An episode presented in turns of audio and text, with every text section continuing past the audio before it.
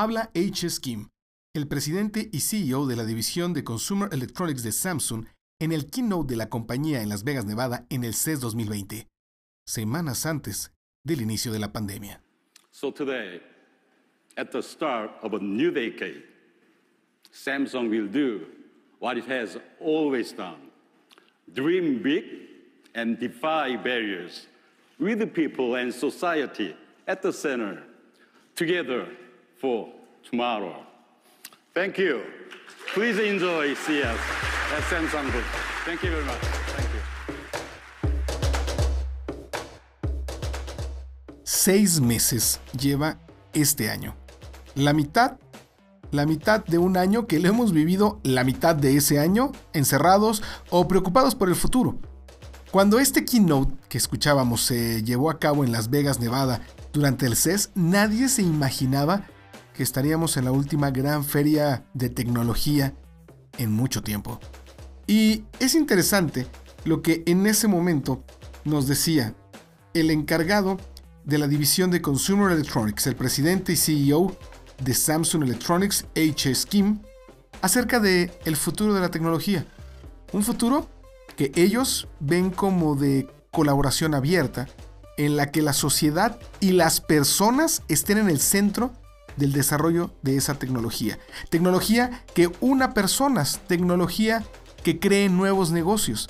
Y en estos seis meses del inicio de una década, como decía el CEO de Samsung, nadie se imaginó que aceleraríamos tanto los procesos digitales. Hoy, la tecnología ha hecho que restaurantes abran sucursales que no pensaban abrir, bueno, ni el próximo año. Sucursales virtuales, cloud kitchens o dark kitchens, que gracias a la tecnología hoy están sacando adelante a la industria restaurantera a nivel mundial. Que las personas puedan colaborar mejor y crear más proyectos con videollamadas, con plataformas de colaboración en línea que antes pensaban o que era para flojos o que era para millennials, pero que eso no era lo que hacía que crecieran los negocios. El estar frente a frente, la presencia, se ha ido acabando poco a poco. Las horas nalga se están terminando. Y después de esta pandemia, tendremos que analizar y reflexionar si podemos crecer y madurar como sociedad y como empresa para que no tengamos a la gente ahí sentada sin hacer nada y nos demos cuenta que a veces la mejor productividad se hace en cualquier lugar, con cualquier dispositivo. Así que, bienvenidos a la segunda mitad del año de la pandemia.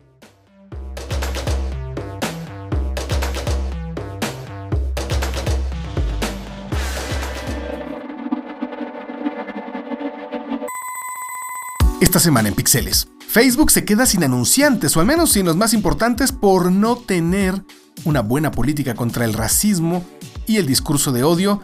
Te diremos los detalles de por qué Mark Zuckerberg perdió miles de millones de dólares, aunque eh, es como quitarle un pelo a un gato.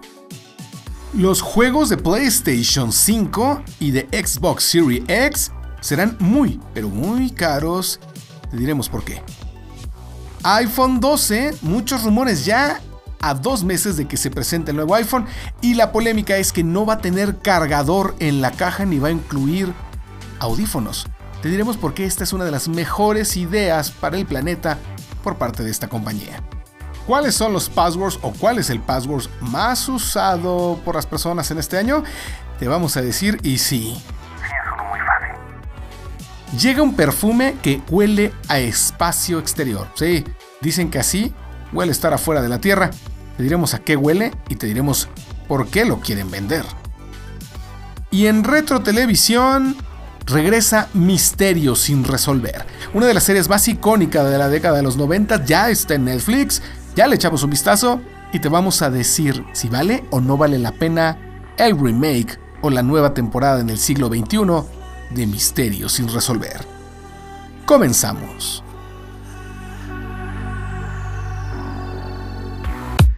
Esto es eh, un momento de tecnología. Esto es Pixeles. Un podcast para hablar de lo último de la industria de la tecnología, cultura geek y videojuegos.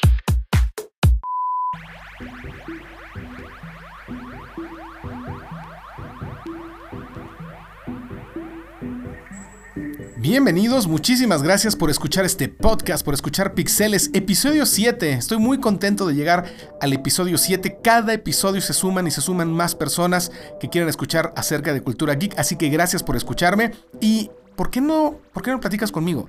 ¿Por qué no te sumas a este podcast? Es tan sencillo como escribirme en arroba santillanes en Twitter, en Instagram o en Facebook y pongámonos de acuerdo para que seas parte de este podcast y platiquemos de tecnología. La primera mitad del 2020 llegó. Seis meses han pasado desde que comenzó este año, que además comenzó una década y que no nos imaginábamos, como ya decíamos, que íbamos a estar en medio de esta pandemia, pero pues aquí estamos. Y la tecnología, vaya que sí nos ha ayudado, pero también eso no ha dejado de lado que las personas, que los grupos, que sigamos defendiendo derechos digitales y también derechos en el mundo real. En México se está discutiendo esta aprobación de ley que en principio va a penar que puedas reparar un teléfono celular, una pantalla, que puedas eh, hacer cualquier tipo de modificación a equipos que has comprado. Eso va en total contra de las libertades en cualquier parte del mundo. Y el senador Ricardo Monreal se ha encargado de hacer leyes, creo, nada más para ver qué le sale mejor. Porque así como hace una iniciativa de ley, hace otra, la quita, las pone, Creo que sus asesores nada más le están dando cosas a firmar y el legislador, que es un gran legislador, o al menos lo que yo conozco de él es un tipo bastante, bastante sensato, no lo están asesorando nada bien. Así que, senador, quien le esté dando esas ideas, si no las entiende bien quien se las da, primero póngalo a estudiar y póngalo a revisar las implicaciones reales y no nada más las implicaciones políticas que puede traer este tipo de acciones. Porque por quedar bien con el Temec, por quedar bien con los gringos, por quedar bien con los empresarios o por quedar bien con quien sea, va a afectar el desarrollo de la tecnología en nuestro país. Así que échenle más eso. Llevo 20 años conociendo a los políticos y ¿saben qué? Un día están arriba y un día están abajo. No hagan cosas que se las recuerden, no nada más lo que se imaginan, sino que se las recuerden toda la vida y no puedan pasar de ser senadores. Bueno, pero quien también le está pasando mal es Mark Zuckerberg. Y es que ellos también tienen un pequeño gran problema. Ese pequeño gran problema es que varias marcas han retirado su publicidad de Facebook porque, de acuerdo a lo que ellos dicen, no han tenido la capacidad de llevar en buen camino, de realmente restringir el discurso de odio en Facebook. ¿Qué pasó y por qué es esta polémica?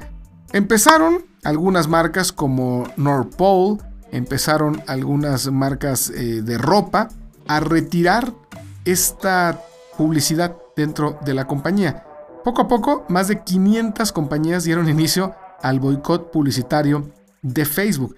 Se unieron marcas tan grandes como Unilever, como Coca-Cola, como Target, Starbucks, en fin, muchos negocios les dijeron que pues no, no iban a seguirse anunciando si no hacían acciones reales para evitar el discurso de odio, para evitar que cualquier persona incitara al racismo o a la discriminación. Así que esto acabó haciendo que las acciones de Facebook se fueran, se fueran para abajo. Al grado que perdieron más de 60 mil millones de dólares en su precio de acción, en su precio comercial. Mark Zuckerberg se quedó a por ahí de unos 7 mil millones de dólares menos. No se preocupen, tiene muchísimo, muchísimo más. Facebook tiene más de 8 millones de anunciantes, de acuerdo con JP Morgan. Y bueno, imagínense lo que signifique que pocas, tal vez pocas, si lo vemos en el sentido estricto de las 8 millones de empresas que se anuncian o anunciantes, que 500 se vayan, 500 no estén eh, dando dinero, pareciera poco, pero son las más fuertes.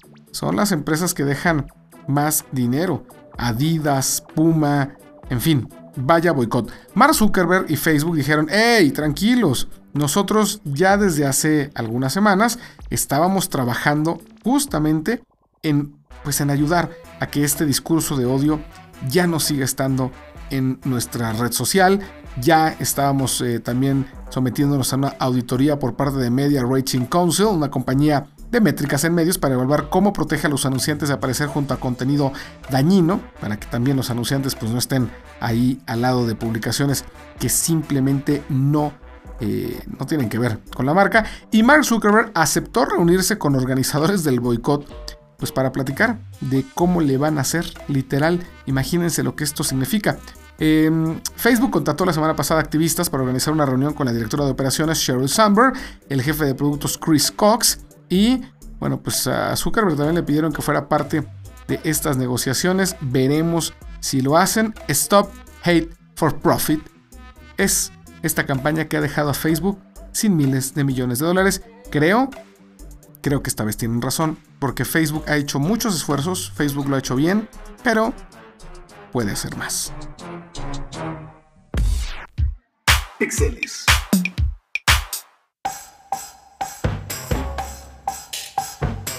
Bueno, pues ya viene una nueva generación de consolas. Sabemos que a finales de este año llegará el PlayStation 5 y el Xbox Series X.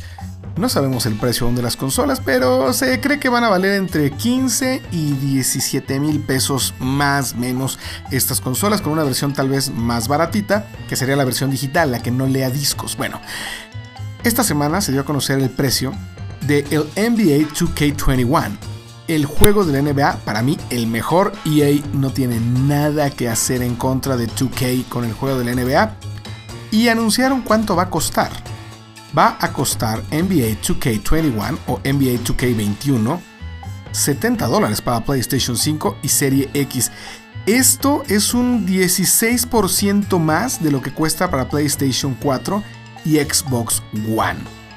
Vaya costo, estamos hablando de que el juego, no la edición especial, el juego sencillito de NBA 2K21, pues te va a costar como 1500, 1600 pesos tal vez a tipo de cambio.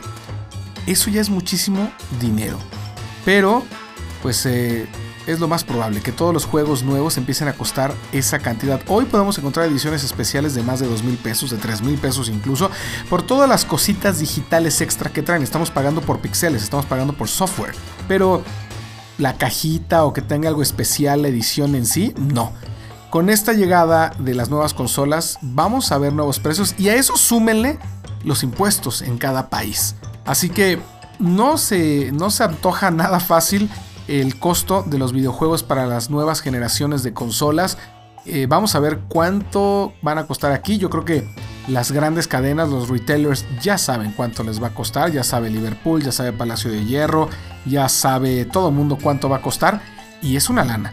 Es una lana lo que ahora vamos a tener que pagar por los videojuegos. Ojo, esto va a ser también para la edición digital. No es porque lo compres físico y entonces cuesta más porque viene la cajita, viene... No, eso casi ni vale. La verdad es que eh, el, soporte físico de un videojuego vale cualquier cosa. Pero eh, el juego en sí es lo que, lo que le da valor. Y vamos a ver en cuánto nos toca. Pero pues vayan ahorrando entre 1500 y 1800 pesos, yo creo por cada juego para consola de nueva generación. Ay, mamá, ya no van a alcanzar los domingos.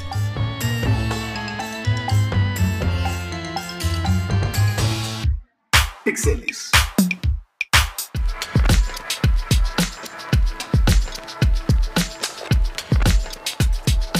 Rumores, rumores y más rumores son lo que precede a la presentación de un gran producto siempre. En este caso, el iPhone 12. Y es que el iPhone 12 se estima se va a presentar en septiembre como cada año lo hace Apple, que presenta sus nuevos productos en septiembre, pero lo que ha causado polémica este año sobre el nuevo iPhone son todos los trascendidos acerca de que este será el primero de Apple que no va a tener ni audífonos ni cargador en la caja. Es decir, te van a vender un teléfono que vas a abrir y que no va a traer ni cargador ni audífonos como estás acostumbrado. ¿Por qué se haría esto?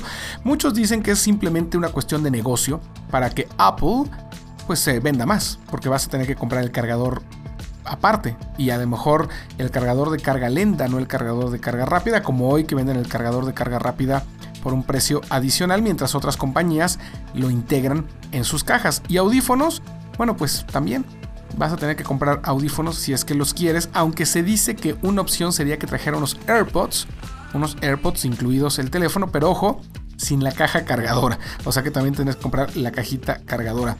¿Por qué esto no necesariamente es malo.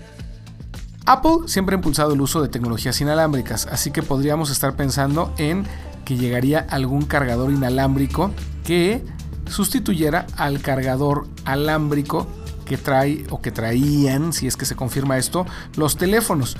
Dos, el ahorro. El ahorro de dinero y no solamente de dinero, el ahorro en términos de producción, en términos ecológicos, para no estar produciendo tantos cargadores y tantos cables. A ver, todos los que compran un iPhone, o gran parte de ellos, ya tienen un iPhone y ya tienen un cargador. ¿Cuántos cargadores tienes a veces en tu casa del mismo teléfono? ¿Cuántos cables tienes a veces del mismo teléfono? ¿Cuántos usas realmente? Si ya lo tienes, ¿para qué quieres uno más? Ojo, esto puede tener muchísimos obstáculos, como también la calidad de los cargadores, porque obviamente hay cargadores eh, genéricos, no piratas, genéricos, que no recomienda la compañía. Una, pues porque no son de ellos, pero dos, porque muchas veces estos cargadores no tienen la calidad suficiente y dañan los teléfonos, pero son más baratos. El consumidor va a tener que decidir entre calidad, entre preservar su teléfono en buenas condiciones y pagar más. Son muchas, muchas aristas que tiene el tema de que ya no traiga cargador y que ya no traiga audífonos, pero todo es un rumor. De confirmarse, una parte buena es que tal vez es verdad, no necesitamos ya tantos cargadores y tantos cables. Dos, si traen unos AirPods que cuestan una lana, pues te va a salir más barato porque la cajita va a costar menos. Entonces vas a tener unos buenos audífonos con un buen teléfono por un costo menor.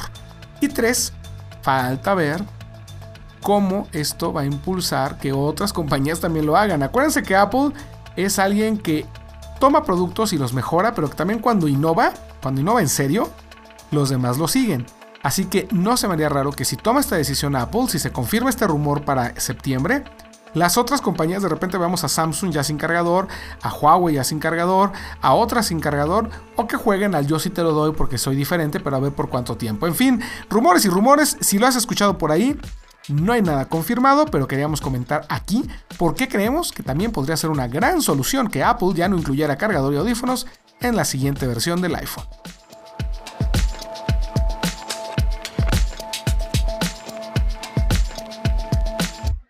Pixeles.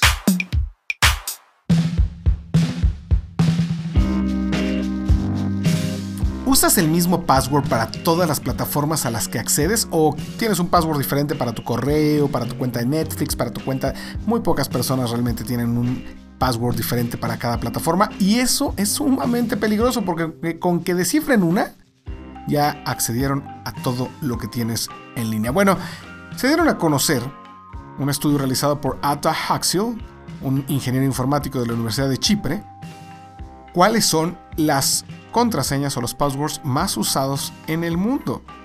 Una de cada 142 contraseñas es 1, 2, 3, 4, 5, 6. Sí. 1, 2, 3, 4, 5, 6. Lo que hizo este investigador fue analizar mil millones de credenciales de inicio y encontró que estas solo incluían 168.919.919 contraseñas únicas, de las cuales más de 7 millones era 1, 2, 3, 4, 5, 6. Una de cada 142 contraseñas incluidas en esta muestra tiene la contraseña más fácil, más débil que se conoce al día de hoy. Y lo peor es que esto se utiliza en muchos servicios. Por eso es que hoy en día muchas compañías te piden que pongas un password con una letra mayúscula, con un carácter especial, en fin, hacen muchísimo para que no tú solito te sabotees. Y es que no puede ser que la gente siga poniendo 1, 2, 3, 4, 5, 6, pero también es que somos muy irresponsables con nuestras cuentas. Pensamos que ah, a mí quién me va a hackear. Ay, a mí quién me va a andar queriendo ver mis correos. Ojo, no es que quieran verlos, es que pueden suplantar tu identidad, te pueden robar tu identidad. Así que por favor, no uses correos electrónicos, no uses plataformas digitales y les pongas un password tan facilito. Invéntate algo que no tenga nada que ver contigo. Mi mejor recomendación para un password es que en el momento que vayas a cambiarlo, te fijes que hay en tu alrededor y elijas una cosa, el nombre de un libro, el nombre de una película, lo que está pasando en ese momento en la tele, una noticia del momento, la elijas, le cambies algo, una letra, un número, y eso lo pongas como tu password. Si alguien quiere meterse a ver tus cosas, va a pensar que hiciste o que pusiste un password de algo que conoces, de algo que te gusta. no de algo que elegiste de manera aleatoria. La escribas en un papelito o la escribas en tu teléfono por si llegas a olvidarla y que solamente tú sepas dónde está. Es mi recomendación para cambiar un password. Y dos, que la cambies por lo menos, por lo menos una vez al año. Eso sería ideal para que estés seguro en términos digitales. Pero bueno, interesante este estudio de Atak Haxel, ingeniero informático de la Universidad de Chipre, que encontró que 1, 2, 3, 4, 5, 6 es, por quinto año consecutivo, el password más usado del mundo. Pixeles.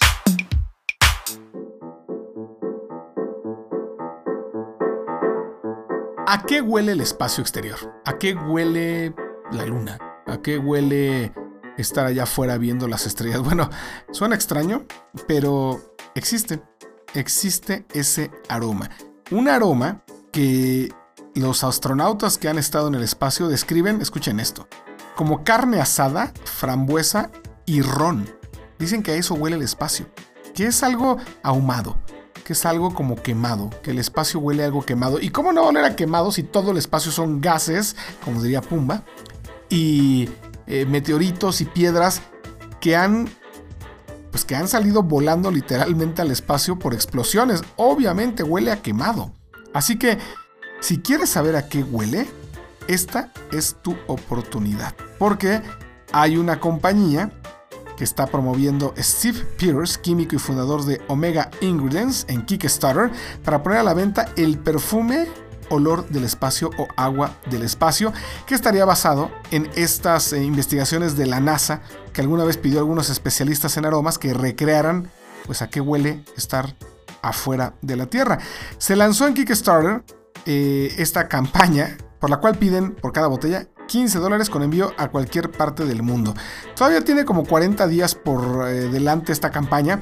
Solamente han recaudado poco más de 120 mil dólares eh, para superar la meta que era de pues 2 mil dólares. O sea, ya están rebasados, ya tienen mucho dinero. Y yo creo que sí vamos a ver pronto la loción, el perfume del espacio. ¿Quieres oler extraterrestre, mi amor? Pero La verdad es que yo no sé si quiero oler a carne asada. Si quiero oler a carne asada, pues ¿para qué pago por un perfume? Mejor prendo un carboncito, me echo una carnita y encima de eso huelo espacio.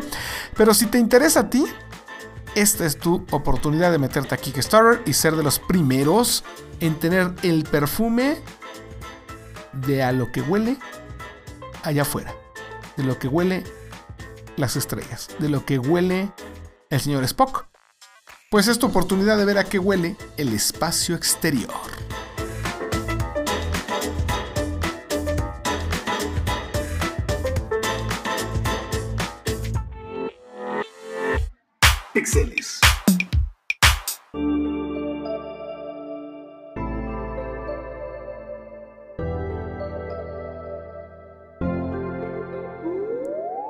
Una de las series de televisión que más me recuerda a mi infancia, preadolescencia, es Misterio sin resolver. En México, bueno, era todo un fenómeno Misterio sin resolver. En 1987 se estrenó y tuvo 14 temporadas. ¡Ay, no más! 14 temporadas increíbles en las cuales pues justamente te enterabas de esos casos que nadie resolvía, que nadie sabía quién había asesinado a alguien, quién había hecho ese terrible crimen. Era conducida por Robert Stack. Desde 1987 hasta que se murió en 2002, Robert Stack se encargó de misterios sin resolver y después hubo una temporada ahí Em, entre 1997 y el 1999 que fue conocido por Virginia Madsen. Pero bueno, la verdad es que Robert Stack era uno de los grandes, no solamente por esto, hay que recordar lo que él era el intocable, él fue parte de esta gran serie. Y adivinen qué, pues viene de regreso Misterios sin resolver. De hecho, ya está en Netflix. Netflix la acaba de agregar al catálogo de las nuevas series y yo estoy fascinado por críticas a resolver. Es un reboot, es un, es un remake de esta serie y está buena. Está buena, está interesante. Los capítulos son 6, entre 45 y 50 minutos de duración. Ojo, estas no cuenta con un narrador principal, aunque sí se ve la silueta de Robert Stack eh, al final de los, de los créditos iniciales. La verdad es que es como, como el endorsement para que tenga ahí algo de legacy. Muchos de los casos que se están presentando eh, son de, personas desaparecidas, eh, que nunca pues, han sabido si están vivas o están muertas. Los nombres de, las, de los capítulos son El misterio en el tejado, La vuelta a casa, El ovni de Berkshire, La casa del terror, 13 minutos y Testigo desaparecidas. Están producidos, ojo, esto es increíble, por Robert Wise y Sean Levy, ¿sí? El de Stranger Things. Sí, el que, el que produjo también Stranger Things, bueno, pues está aventándose esta serie de Misterios sin resolver, este remake. La verdad es que es una serie que vale muchísimo la pena en Netflix. Queríamos hablar de ella porque Misterios sin resolver marcó toda una generación, todo un estilo de contar eh, historias. Incluso yo te diría que es eh, clases de periodismo de cómo contar historias. Es muy buena en cómo cuenta historias de, suspenso, de misterio, policíacas. No es la nota roja. Es una manera elegante de resolver misterios que han retomado muchos noticiarios eh, a lo largo de los años. Ha tenido su legado Misterios en Resolver y que ahora llega Netflix esta nueva versión. Creo que es algo que vale muchísimo, muchísimo la pena. Ya está ahí eh, yo les recomiendo muchísimo que en cuanto puedan la vea. Eh, las historias eh, a veces de repente no les voy a decir que son las, las mejores, pero sí te mantienen este, ahí pegado al sofá, no te quieres levantar, no quieres ni hacer del baño, no quieres poner pausa. Es una de las mejores series que podemos encontrar ahorita. Y por favor no se la acaben de maratón, una vez a la semana, denle chance. Ustedes mismos pónganse sus horarios para que no se acaben tan pronto estas series en Netflix. Muchas veces no nos damos cuenta y nos acabamos las series de Netflix rapidísimo y luego ya no sabemos qué ver. Pero Misterios sin resolver es un gran regreso a la televisión on demand ahora de un clásico, un clásico de la televisión en vivo. Bueno, pues se acaba este Pixeles. Un Pixeles cortito. Ahora hicimos un, podcast cortito, un, podcast de inicio de verano, si le quieren llamar así. Em, vamos a seguir haciendo este podcast. Estoy muy contento, muy agradecido con todos los que se han encargado de apoyarme, de decirme qué mejorarle, qué ponerle, qué quitarle. Y a ti, a ti por escucharme. Pixeles está hecho para que te enteres de lo mejor de la cultura geek y además tú seas partícipe de este podcast. Así que escríbeme en arroba santillanes en Twitter, en Instagram, en todas partes. Y si puedes, sigue quedándote en casa porque seguimos en pandemia. Veremos cómo nos va la segunda mitad del 2020. Yo soy Fernando Santillanes. Cuídense mucho. Bye bye.